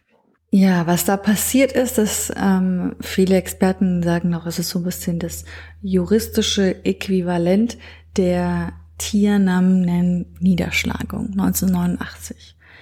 Vielleicht sollte man noch dazu sagen, also jetzt in diesem Zusammenhang, was dann das ein Land, zwei Systeme, diese Formel, was dann eigentlich so bedeutet. Es ist diese Formel, mit der sich in den vergangenen Jahren das Leben in Hongkong umschreiben ließ. Also es heißt, bis 1997 war ja die Kolonie, die hat ja zu Großbritannien gehört. Die Bürgerinnen äh, des Landes eben haben dann seitdem ähm, also wurden dann sozusagen für 50 Jahre eigentlich demokratische und rechtsstaatliche Sonderrechte eingeräumt. Damit schien jetzt tatsächlich zum 23. Jahrestag der Rückgabe der Stadt sozusagen an China eigentlich so ein bisschen Schluss zu sein mit dieser Formel dieses neue, in Anführungszeichen, Sicherheitsgesetz ist ein äh, Gesetz, das ähm, der Regierung in China erlaubt, harte Strafen gegen alles, alles zu erhängen, was die, was, was die Regierung in China als subversiv, separatistisch, terroristisch oder als Verschwörung mit ausländischen Kräften einstuft. Äh, das sind eben auch wie gesagt, nicht immer klar definierte Begriffe, was natürlich bedeutet, ähm, kann man da bei sehr, sehr vielen Sachen durchgreifen und für diese Verstöße gibt es dann auch sogar lebenslange Haft. Das ist natürlich jetzt, also ich habe am Anfang, als, als ich gesagt habe, juristisches Äquivalent dieser ähm, Tiernamenen-Niederschlagung 1989 ist natürlich was anderes, wenn man es mit Panzern irgendwo einrollt. Aber der Effekt, der gewollte Effekt ist eigentlich schon derselbe. Man hofft hier, dass man es schafft, durch dieses extreme Gesetz, extrem harsche Gesetz, die meisten Leute so stark einzuschüchtern, dass sie sich gar nicht mehr trauen, ähm, sich zu äußern. Tatsächlich hatte eben auch Hongkong bislang kein nationales äh, Sicherheitsgesetz an, in Anführungsstrichen, weil man so hart dagegen gekämpft hatte. Also man hat 2003 schon mal versucht und äh, die Zivilgesellschaft und die Opposition in Hongkong hat da erfolgreich Widerstand geleistet. Und jetzt hat eben die kommunistische Führung ähm, in Peking das Gesetz eben selbst erlassen. Was da seitdem jetzt passiert ist, eine prodemokratische Oppositionspartei hat sich ähm, jetzt seitdem bereits aus Angst vor Strafen aufgelöst. Das ist schon eine ziemlich tragische Angelegenheit. Also dieses Gesetz installiert ja auch so eine Art ein nationales Sicherheitskomitee. Und man sagt, dieses nationale Sicherheitskomitee, das wirkt so wie eine Art Parallelregierung, die eben vollständig auf Peking hört. Also ich glaube, viele verstehen, verstehen auch noch nicht so richtig, wie konkret das bedeutet. Also es ist so, es gibt jetzt einfach keine Möglichkeit mehr für die Zivilgesellschaft in Hongkong, sich angemessen gegen äh, zum Beispiel neue Gesetze zu wehren, die jetzt kommen könnten, ähm, gegen neue Vorschläge, die im nationalen Sicherheitsgesetz auch bereits angesprochen werden oder gegen die früher auch schon protestiert wurde, zum Beispiel jetzt ähm, patriotische Erziehung in den Schulen, äh, wogegen früher viel, viel protestiert wurde. Dagegen kann sich die Zivilgesellschaft jetzt de facto überhaupt nicht mehr organisieren also weitere Kommentare und Analysen jetzt, ähm, die äh, seitdem jetzt gibt, sind zu diesen neuen, neuesten Entwicklungen eigentlich sehr eindeutig. Sagen alle, Hongkongs Anfang vom Ende und ähm, die internationale äh, Gemeinschaft eigentlich reagiert darauf auch. Also das Gesetzesvorhaben ähm, Chinas ähm, hat natürlich einmal heftige Proteste auch in Hongkong ausgelöst, sowie auch internationale Kritik. Also die USA haben jetzt bereits schon damit begonnen, ihre wirtschaftlichen Sonderregelungen für Hongkong auszusetzen. Ähm, also sie sagen, man sehe sich angesichts dieses Vorgehens der Kommunistischen Partei Chinas dazu gezwungen, die Politik gegenüber Hongkong eben neu zu bewerten, sagte der ähm, US-Außenminister Mike Pompeo. Und man hat dazu zudem auch noch ähm, Einreisebeschränkungen für chinesische Funktionäre verkündet ähm, und die USA wollen sogar auch noch Asylregeln äh, für Menschen aus Hongkong erleichtern. Taiwan denkt darüber auch schon nach und Deutschland auch. Da gibt es auch schon Stimmen aus der SPD. Also man, man merkt schon, Also man nimmt die Sache sehr gerade sehr, sehr ernst und was da passiert, ist auch eine sehr ernste Angelegenheit und also eigentlich eine sehr tragische Entwicklung. Da könnte jetzt natürlich, was ich eigentlich ganz witzig fände, ähm, wäre, äh, UK hat das ja zum Teil schon gemacht. Die haben gesagt, hier äh, unter bestimmten Voraussetzungen äh, gibt es freie Einreise nach Großbritannien für Menschen aus Hongkong. Ähm, wenn die EU cool wäre und einfach mal auf diese 20 Prozent Nazi-Spacken scheißen würde, die hier immer so rumkrakehlen, äh, einfach zu sagen, jeder, der einen Hongkonger Pass hat, kommt in die EU. Mhm. Ihr seid herzlich willkommen. Ihr müsst da nicht bleiben. Ja ähm, einfach um auch ein Zeichen zu setzen. Die meisten würden sowieso nicht kommen, ja, weil niemand verlässt freiwillig seine Heimat, wenn es sich da einigermaßen erträglich leben lässt. Aber damit würde zumindest mal ein Signal gesendet, weil ähm, ja die Hoffnung, die Hoffnung, die Außenpolitiker haben, ist ja, dass ähm, man darauf setzen kann, dass China Angst vor einem Gesichtsverlust hat und damit mhm. hätten sie einen Gesichtsverlust. Mhm. Wobei die Frage auch noch ist, ob China tatsächlich noch Angst vor sowas haben muss, muss und haben wird. Ja. Naja, hier ist eine gute Nachricht. Herzlichen Glückwunsch, Katrin. Ja, danke, danke. Äh, Frauen gelten neuerdings als Teil der Gesellschaft. Ah, das ist nett. Ja, danke. das ist doch mal, es ist schon einen Monat alt, die Meldung ist aber die Woche erst an mir vorbeigeflogen und ich fand die ganz interessant. Das Oberlandesgericht Köln hat entschieden, dass man auch gegen Frauen Volksverhetzung begehen kann. Ach. Ja, und das haben sie äh, begründet damit, äh, die ist etwas länger, äh, Artikel könnt ihr euch dann alle durchlesen, das haben sie begründet damit, dass Hasskriminalität auch eine geschlechtsbezogene Dimension besitzt. Das ist bisher von den Gerichten immer so ein bisschen, ja, geleugnet worden ist. Ähm, Frauen sind also äh, Teile der Bevölkerung, also im juristischen Sinne Teile der Bevölkerung, ne? und sind darum nach Paragraph 130 Staats äh, Strafgesetzbuch geschützt, genauso wie Menschen mit Behinderung, Homosexuelle, POC, äh, Arbeiter, in Deutschland lebende Ausländer, Bayern, äh, Beamte, äh, was es da so alles gibt, Freimaurer sogar. Ja? Also Frauen sind Freimaurer. wie Freimaurer. Frauen sind wie Freimaurer. Frauen sind Freimaurer. Oh Gott.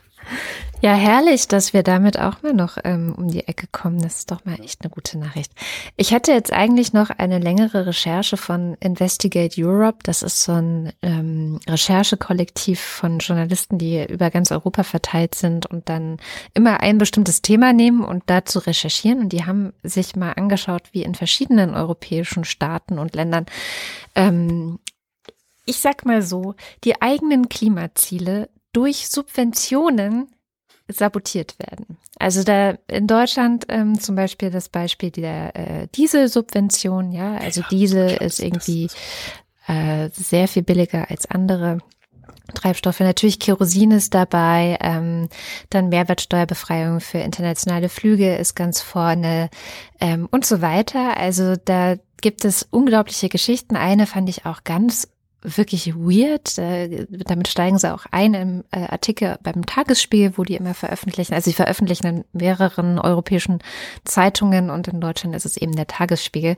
Und da berichten die davon, wie äh, so kleine Inseln in der Ägäis, also griechische Inseln, zum Beispiel Kreta ist da auch dabei, ähm, die werden alle paar Wochen mit riesigen Tankern beschifft, wo dann Öl äh, auf den Tankern ist, damit die das Öl verbrennen können, um dann daraus Strom herzustellen.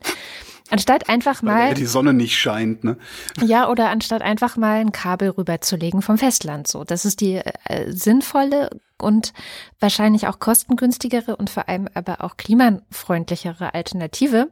Wird aber nicht gemacht, weil irgendwelche großen, ähm, wahrscheinlich auch teilweise mit der Politik verbandeten Firmen natürlich ein Interesse daran haben, dass es genauso weitergeht wie bisher. Ist ja immer das Gleiche. Und das ist wirklich, man liest das, also ich verlinke es wie gesagt in den Shownotes und man schüttelt mit dem Kopf, weil äh, ja, also wenn man das hatten, einmal durchdrungen, ja. Es, es, gab doch mal dieses Radio-Feature, äh, Dreckschleuder Deutschland hieß das, glaube ich. Mhm. Ähm, ein oder Aber zwei Jahre muss das her sein. Ja, ja. ja klar, ganz, ganz Europa die, macht das. Ja. wir sind tiefrot. Also es gibt dann auch so eine Karte, ähm, wie viel Steuergeld letztendlich ähm, da wirklich in Subventionen verschwendet ja. wird. Und wenn man dieses Geld nehmen würde und direkt in den Klimaschutz investieren, würde es wahrscheinlich noch billiger kommen, als es jetzt ist, ähm, gegen den Klimaschutz zu arbeiten. Also das ist eigentlich das, das Schockierende daran. So. Was, was ich immer so erschütternd finde, ist, ähm, es wird ja nicht, es wird ja immer teurer. Ja. Klimaschutz wird ja mit jedem Jahr, dass wir nichts tun, teurer. Da gibt's ja dann immer so in so Interviews mit so Schellenhuber und so Leuten, äh, die dann sagen, naja, hätten wir vor zehn Jahren damit angefangen, hätte es uns nur zwölf äh, Prozent unserer Wirtschaftsleistung gekostet. Jetzt kostet es uns schon 18 Prozent. ja, es ist, ist, es ist absurd. Ich bin auch kurz davor, irgendwie einfach äh, aufzugeben, ehrlich gesagt. Apropos äh, Klimaschutz. Ähm, der Deutschland-Trend ist mal wieder ne, Sonntagsfrage und so, CDU vorne, kennen wir ja. Ähm, zwei, zwei, zwei Daten fand ich ganz interessant im Deutschland-Trend. Das eine ist, ähm, Deutschland hat jetzt die, die EU-Ratspräsidentschaft übernommen und die Leute sind befragt worden, was denn, äh, was sie sich denn für Schwerpunktthemen wünschen würden von der EU-Ratspräsidentschaft. Ich nenne nur den ersten und den letzten Platz. Erster Platz, 50 Prozent sagen Klimaschutz. Tja. Was ja ganz schön ist. Ja. Letzter Platz mit sieben Prozent die Beziehung zu Großbritannien. das ist aber auch gemein. Währenddessen läuft Boris Johnson, der britische Premierminister, ja durch die Gegend und ähm, bereitet alle auf einen No-Deal-Brexit vor. Ja, Allerdings nicht, mit, mehr, nicht mehr mit den Worten No-Deal-Brexit, sondern mit ähm, Australian-Style. Mhm. Ja, also eine Regelung wie Australien sie mit der EU hat, äh, was praktisch nichts ist, äh, nämlich der WTO-Vertrag, also Welthandelsorganisationsvertrag, also No Deal, wie seit vier Jahren schon gesagt wird. Und das Ding ist ja, Brexit, das bringt mich zu Neues vom Brexit, weil tatsächlich jetzt die Verhandlungen ähm, vorzeitig abgebrochen worden sind wieder. Michel Barnier hatte mal wieder die Nase voll. Wirklich, ich verstehe es, glaube ich, auch echt total. Also er meinte so, wir haben versucht, konstruktiv zu verhandeln, aber äh, die Gegenseite respektiert uns einfach nicht und ähm, geht auch nicht auf das ein, was wir hier mitbringen. Also er sagt wirklich. Wobei das sagen die Briten ja auch von der EU, ne? Ja. Okay. Aber die EU hat halt, hat halt auch halt, nicht gesagt, wir gehen. Ja, genau. Und dann gab es gleichzeitig ja auch Zahlen, die sind jetzt schon ein bisschen älter, die der Business Insider mal zusammengetragen hat, woraus kam so demnächst überschreitet dann Großbritannien die Grenze. Ähm, und zwar, sie haben sie zusammengerechnet, was hat die EU-Mitgliedschaft Großbritannien in den letzten 47 Jahren gekostet? Ne, was ja eines der Hauptargumente war, zu sagen, wir müssen hier raus. Und ähm, was kostet diese ganze Brexit-Geschichte seit 2016 Großbritannien schon an nicht stattfindendem Wirtschaftswachstum, was es sonst gehabt hätte. Ähm. Und das rechnen die wirklich so, äh, versuchen das eben auszurechnen. Es ist natürlich auch schwierig, jetzt mit Corona kommt noch oben drauf, das auseinanderzudröseln. Ähm, sind natürlich dann nur Modellierungen und Modellrechnungen, aber sie sagen eigentlich wahrscheinlich noch dieses Jahr wird der Brexit teurer sein Krass. als 47 Jahre EU-Mitgliedschaft. Hast du, hast du diesen Twitter-Thread verfolgt von einem gewissen R.S. Archer? Nee. Der ähm, angeblich, also das war äh, mit, mit an Sicherheit grenzender Wahrscheinlichkeit eine fiktive Geschichte in äh, vielen Teilen, die auf Twitter erzählt wurde, was ich total spannend fand. Ähm, Rahmenhandlung ist, er lebt in der Dordogne, hat ein Haus in der Dordogne und äh, britische Nachbarn, ein älteres britisches Ehepaar. Und äh, mit denen hat er halt geredet und die haben gerade erst festgestellt, was es für sie bedeutet, wenn am 1.1. UK aus der EU raus ist. Dann können sie nämlich nicht mehr einfach so mal eben ratzfatz in die Dordogne fahren, in ihr Ferienhaus sondern, hm. ne, und sowas alles. Also die ganzen Implikationen. Ja, das haben sie jetzt ja. festgestellt. Ja. Haben sie jetzt festgestellt. So, ähm, was dann zur Folge hatte, dass er angefangen hat, eine Geschichte zu erzählen, dass sie äh, völlig außer sich gewesen wären und gesagt, das, das können, das kann Frankreich nicht mit uns machen. Ähm, da muss doch mal, ne, also wir gehen zum Bürgermeister, dann sind sie zurück nach England gefahren, haben mit ihrem Sohn darüber gesprochen, hat der Sohn, den er in den Tweets immer nur als Idiot Son bezeichnet hat, gesagt, ähm, äh, er wird da bis ganz nach oben gehen, äh, er wird mit dem Bürgermeister sprechen und dann hätte er ihm gesagt, der Bürgermeister wird da nicht helfen, da musst du schon mit Ursula von der Leyen reden. Hast du Ursula von der Leyens Nummer? also so.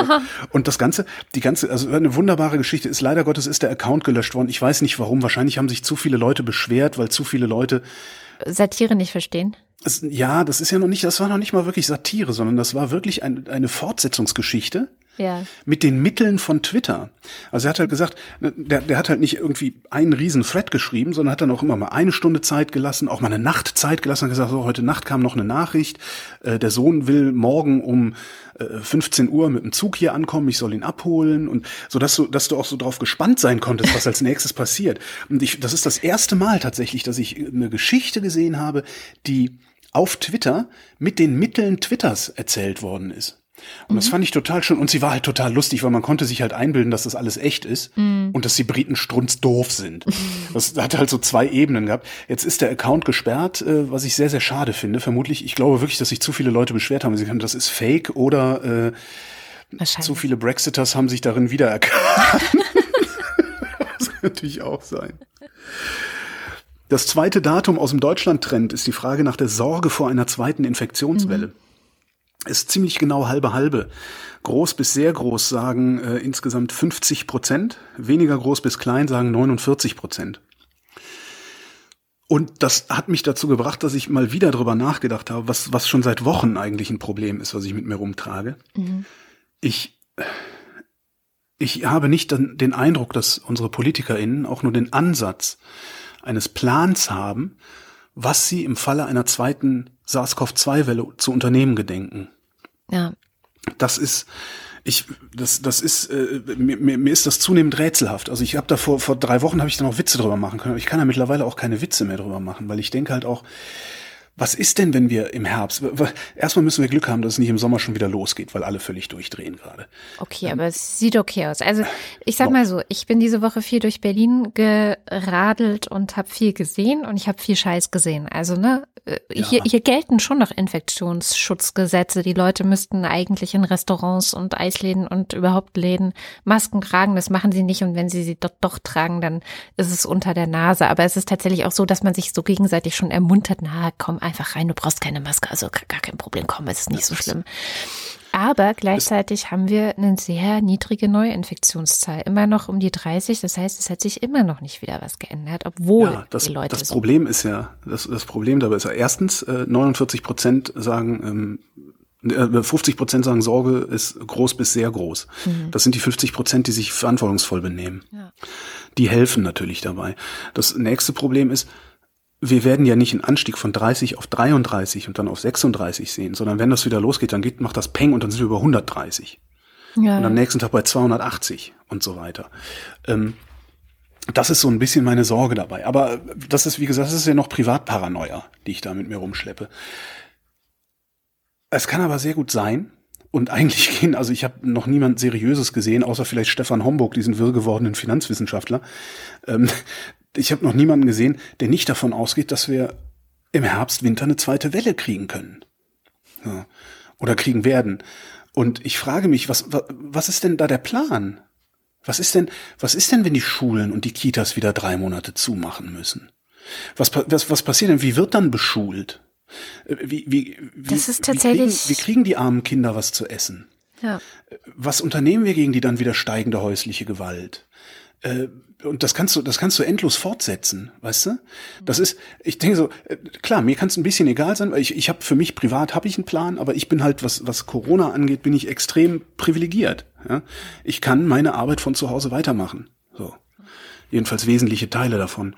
Ähm, und ich sehe aber nicht, dass die, die ganzen Informationen, das ganze Wissen, was wir über die letzten vier Monate gesammelt haben zu SARS-CoV-2, dass irgendjemand, dessen Job das ist, hingeht, das Wissen zusammenträgt und sagt, so, wir machen jetzt hier eine, wir machen jetzt hier eine Taskforce.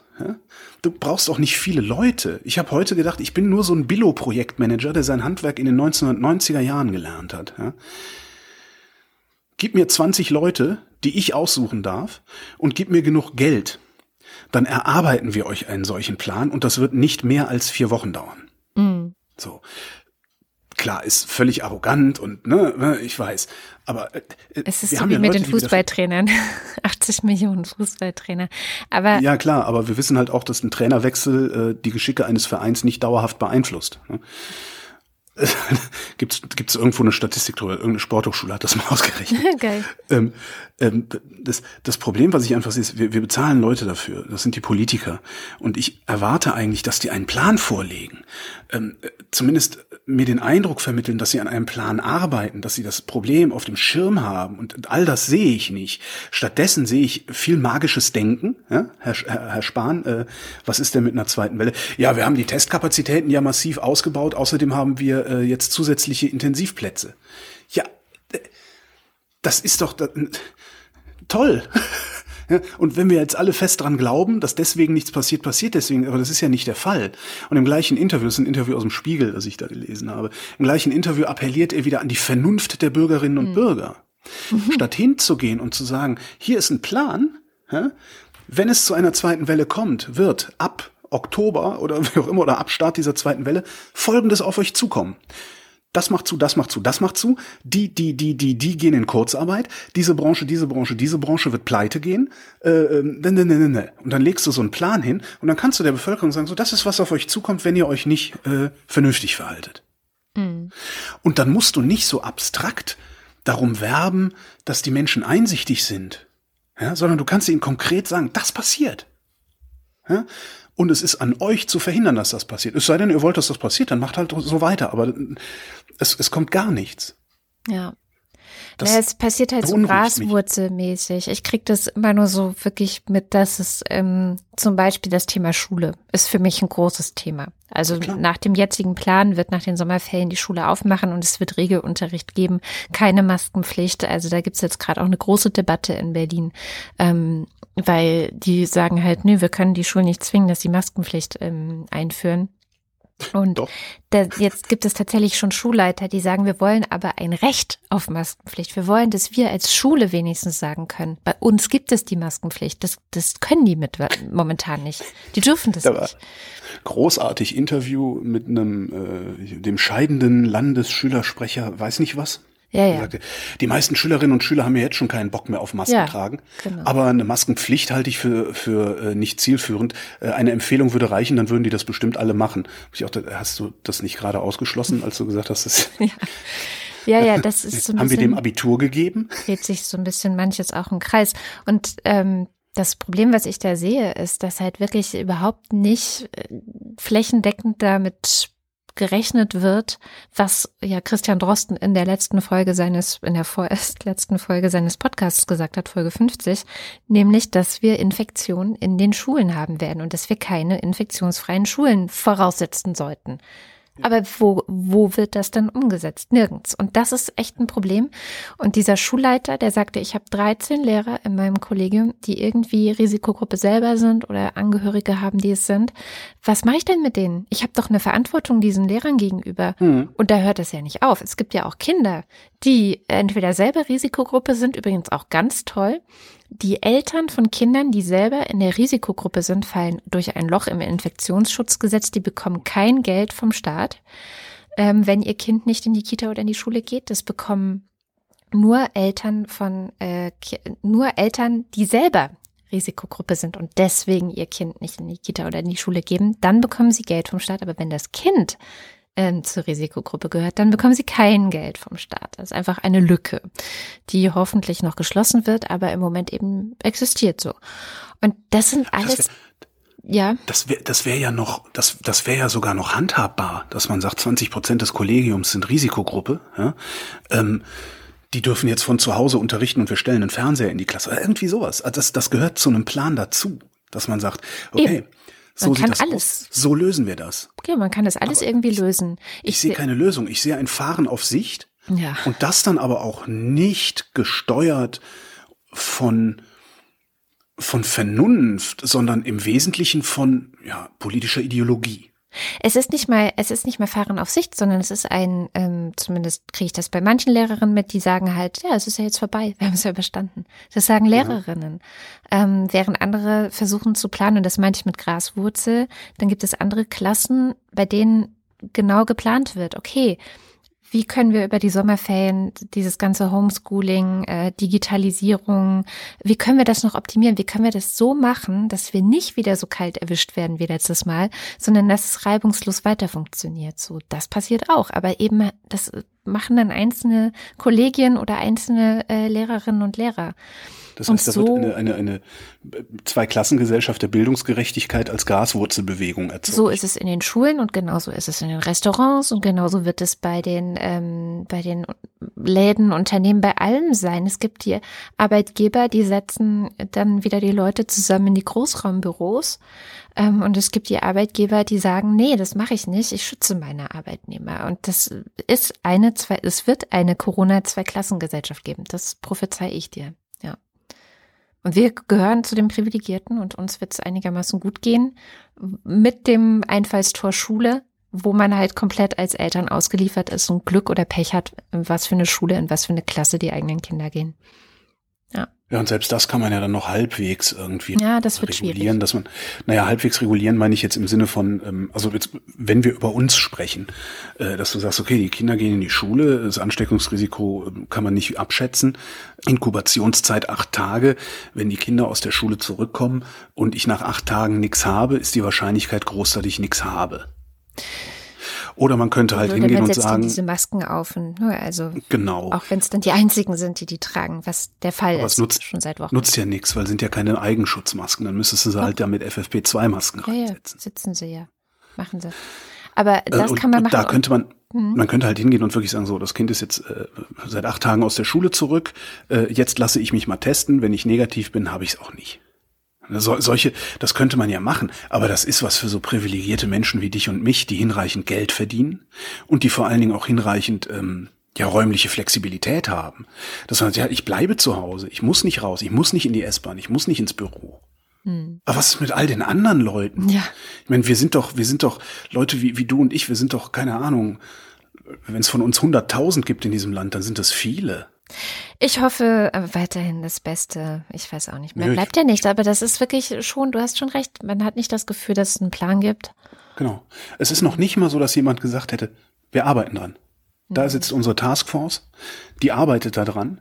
Bitte lassen Sie diese Leute in Ruhe ihren Job machen. Die melden sich, wenn sie ein Ergebnis haben. Ja, dann kommt natürlich wieder die, die, die, die Pressegeier vor allen Dingen von Springer und belagern die zu Hause und äh, machen Kampagne, damit die sich in irgendeiner Form rühren oder so. Aber den, dann machst du halt, setzt du halt dein, dein, dein, dein, dein, dein 20-köpfiges Team hin und dann setzt du da einen Coach daneben, irgendwie so, ne, irgendeinen Psychologen oder sowas, der einfach dafür verantwortlich ist, die Leute aufzufangen, wenn sie von der Bildzeitung belästigt werden, zum Beispiel. Ja. Das kann man ja alles machen. Ne? ja. Das ist eigentlich der Witz. Es ist ja Geld genug da. Das kann man auch bezahlen. Man kann ein, ein hochkarätiges Projektteam da hinsetzen und die mit Millionen bewerfen. Wir, wir haben gerade einen Nachtragshaushalt beschlossen. Äh, Da hättest du auch noch fünf Millionen für so eine Truppe einbauen können. Naja, hätte, hätte. Dafür hättest du sogar Sigmar. Gabriel gekriegt für das Geld.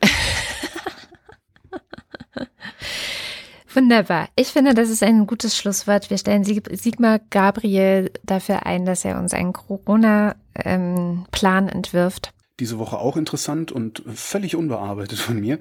Äh, Der Kohleausstieg ist beschlossen, also Kohleausstiegsgesetz. Das Kommando Spezialkräfte wird zumindest in Teilen aufgelöst, ähm, weil da zu viele Nazis sind in dieser Bande.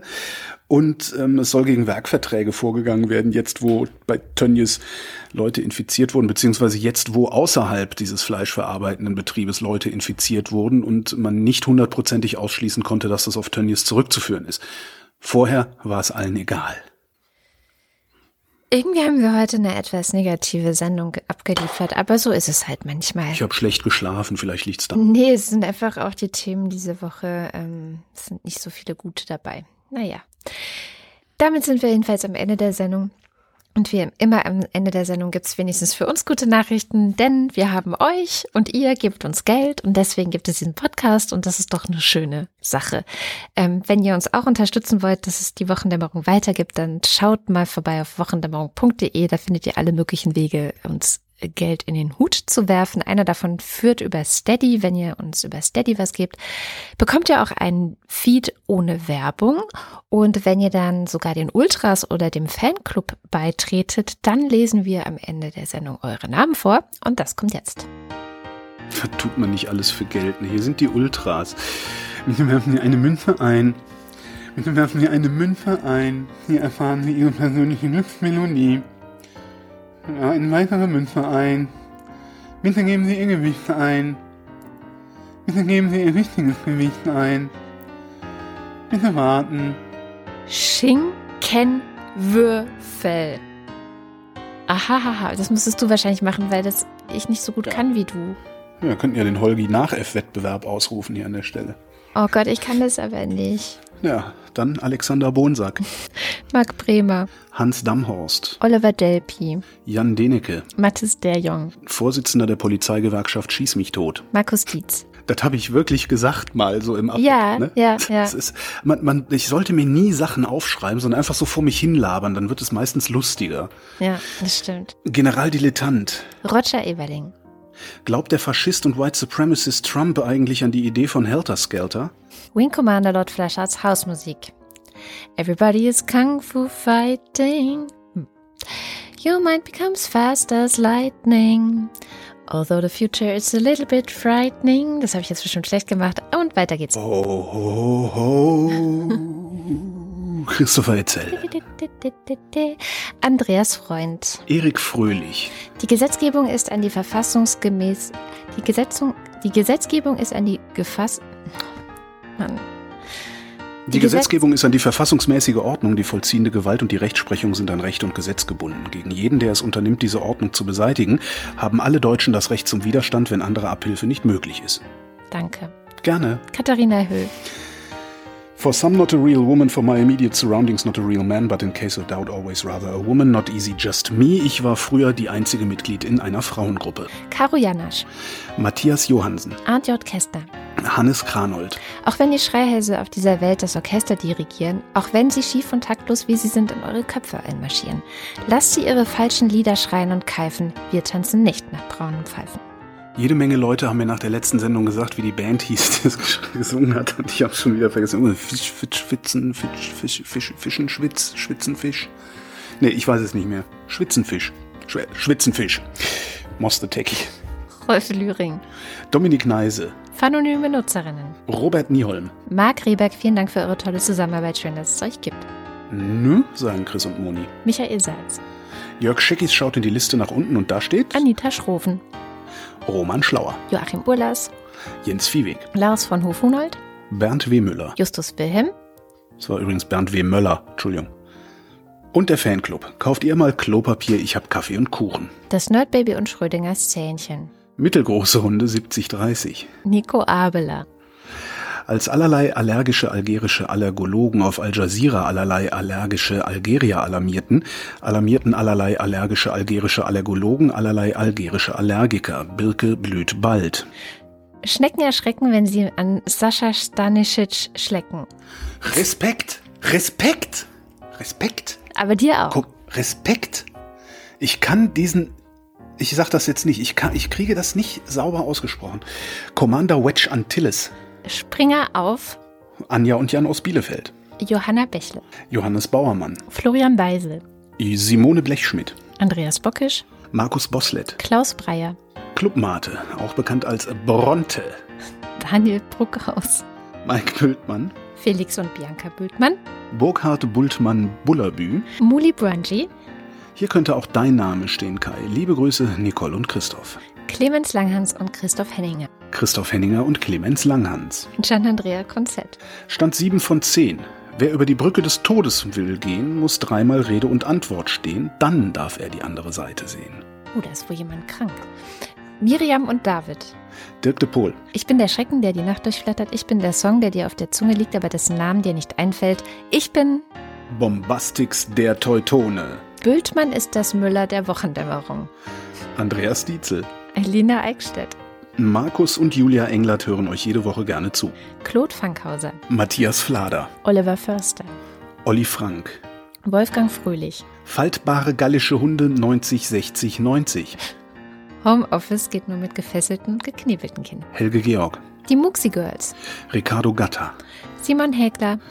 Callcenter Agent Handle with Care. Jan Heck. Tobias Herbst. Adrian Hönig. Fallballer hübsche Gallierin.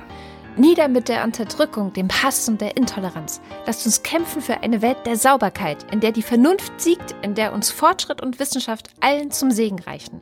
Kameraden, im Namen der Demokratie, dafür lasst uns streiten. Der Dütsch in der Schweiz. Wann ist das Nunstück Gitt und Slottermeier? Ja, Bayerhund, das oder die Flipperwald gespurt. Habe ich, Flipperwald gespurt.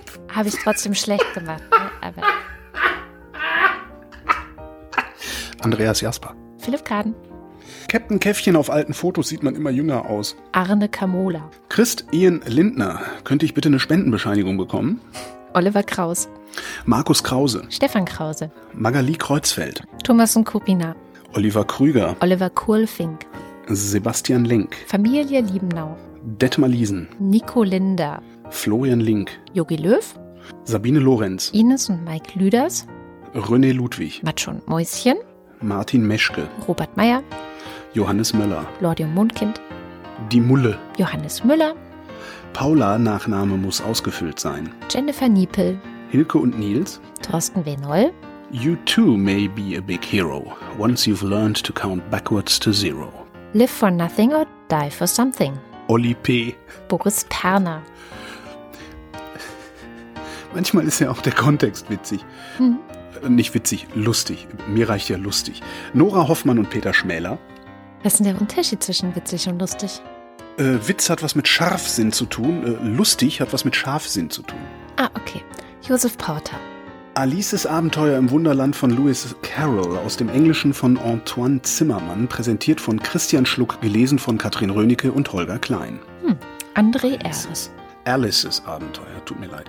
Der Raketenmann, Thilo Ramke, Wilhelm Reich, Christian Rohleder, Sandra Rohner, Pia Römer, Sven Rudloff, Ruth Rutz, Jürgen Schäfer, Raimo Schmidt, Christian Schmidt, der Schommi, Theresa Sievert, Ole Skambrax, Birgit Sobich, Jens Sommerfeld, Marie Stahn, Christian Steffen, Moritz Timm, Ines und Tina, Vera und Benny, Anbaden.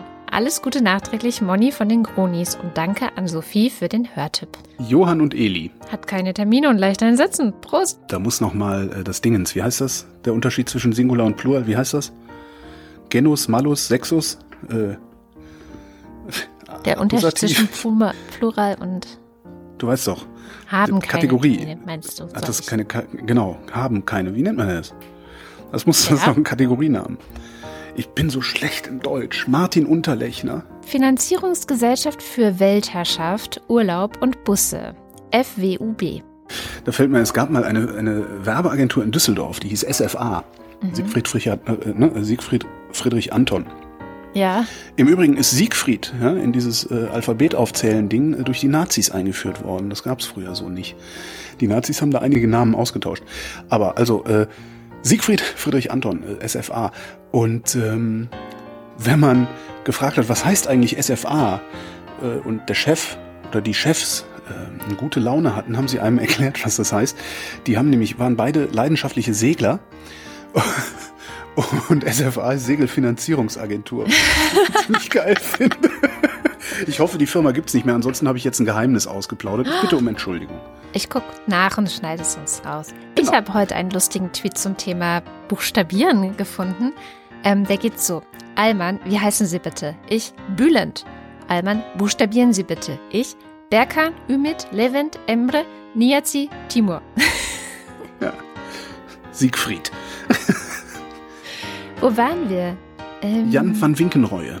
Ah ja, da waren wir. Andrea Vogel, Yannick Völker. Elegia von Huxarien, Stefan Wald. Andreas Waschk, Man weiß nie, was kleine Hunde machen. Who controls the British crown? Who keeps the metric system down? We do, we do. Who leaves Atlantis off the maps? Who keeps the Martians under wraps? We do, we. Who robs cavefish off their side? Who rigs every Oscar night? We do, we do. Die Zeit für große Veränderungen ist jetzt. Wenn nicht wir, wann dann? Things will get better when workers of the world unite. Sehr geil. Der ist schön, so, ja. so, ja, so Kraftsprüche Mhm. mit einem Fehler ausstatten. Sehr geile Idee. Tobias Wirth. Stefan Wolf, Unser Motto lautet laissez-faire, aber richtig. Das heißt, dass ihr machen könnt, was ihr wollt und wann immer ihr wollt. Achtet aber bitte darauf, dass ihr euch in der Mittagshitze nicht mit Scheiße einschmiert. Das wäre uns wichtig. Uwe Zieling, Der, der fälschlicherweise annahm, die 4000 voll gemacht zu haben. Simon Ziebert, Was? Keine Kapern? Hm. Du merkst, ich schreie hier nicht so rum, weil ich bin gerade zu Besuch bei meinen Eltern Mhm. und äh, will hier nicht das, den normalen, den normalen. Wahnsinn, was sonst, nee, vor allen Dingen von meiner Mutter denkt, sonst ich hätte den Verstand äh, ganz verloren. Auf jeden Fall vielen herzlichen Dank. Ja, danke schön, ich spare auf den Bus. und ich auf ein Haus in Irland. Und vielleicht sollten wir die Wochendämmerung dann tatsächlich ein bisschen in Richtung, wie war das? Ich habe es schon wieder vergessen. Bus Irland Finanzierungssendung. Genau, FWUB. So nennen wir es einfach jetzt. Ja, aber geht ja nicht um Urlaub. Ja, stimmt. Irland. Also F-W-I-B. Bu- WIP. Herzlich willkommen zu einer neuen Ausgabe von Wa. Das war jedenfalls die noch Wochendämmerung vom 3. Juli 2020. Wir danken für die Aufmerksamkeit. Wa.